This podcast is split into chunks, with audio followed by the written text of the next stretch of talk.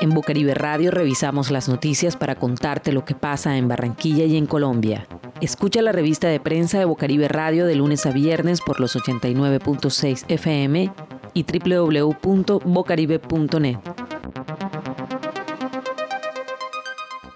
El Ministerio de Salud y Protección Social emitió un nuevo reporte de coronavirus COVID-19 en Colombia. Se reportan a la fecha 9.100 nuevos casos confirmados, 8.000 nuevos recuperados y 194 fallecimientos, con los que el país alcanza un total de 1.025.000 contagios. En la región Caribe se presentaron 1.000 nuevos contagios, 93 de estos en Barranquilla. En el Departamento del Atlántico se presentaron 60 nuevos casos y se registra un total de 70.800 casos confirmados hasta el momento durante toda la pandemia. Los datos anteriores fueron extraídos del portal de noticias Región Caribe Noticias del 27 de octubre del 2020. Se registra un resultado positivo en las localidades Norte, Centro Histórico y Río Mar durante las jornadas de búsqueda activa comunitaria que desarrolla el Distrito de Barranquilla a través de la Secretaría Distrital de Salud y las empresas promotoras de salud EPS. En lo que va corrido de las jornadas para la detección temprana de COVID-19, se han realizado 7.000 pruebas moleculares PCR. El Distrito en Desarrollo de la Vigilancia Epidemiológica Activa ha priorizado la población mayor de 60 años, los menores con comorbilidades o enfermedades de base y las personas con síntomas asociados a COVID-19 de estas localidades.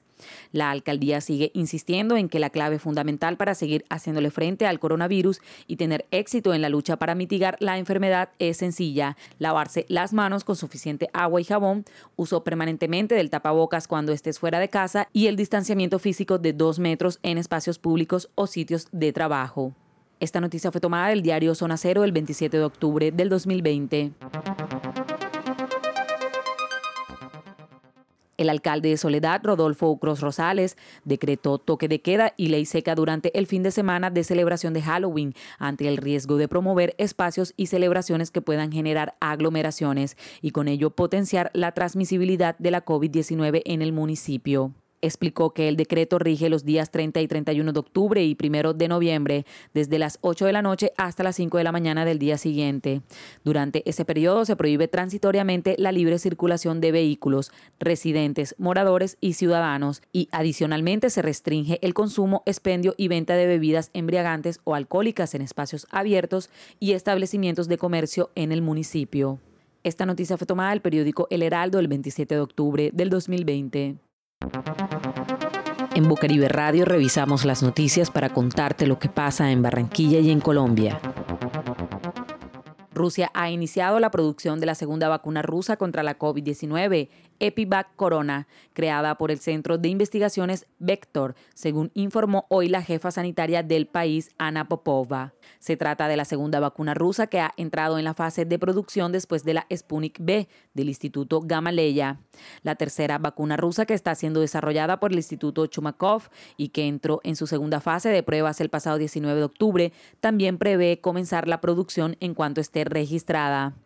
Con el inicio de la producción de la vacuna de Vector, se abre las puertas para el inicio de la tercera etapa de ensayos de este fármaco. La segunda etapa de ensayos concluyó a principios de septiembre, lo que permitió su registro el 14 de octubre. Rusia registró 320 fallecidos por COVID-19 en las últimas 24 horas, el mayor número de decesos en un día desde el comienzo de la pandemia. Según las estadísticas oficiales, en la última jornada se detectaron 16.500 nuevos positivos por coronavirus, 4.300 de ellos en Moscú, el principal foco infeccioso del país. La capital rusa acumula 405.000 casos de COVID-19 y 6.500 fallecimientos por esta enfermedad, 61 de ellos en las últimas 24 horas. Esta noticia fue tomada del portal de noticias Blue Radio el 27 de octubre del 2020. Escucha la revista de prensa de Bocaribe Radio de lunes a viernes por los 89.6 FM y www.bocaribe.net. También puedes encontrar este contenido en SoundCloud.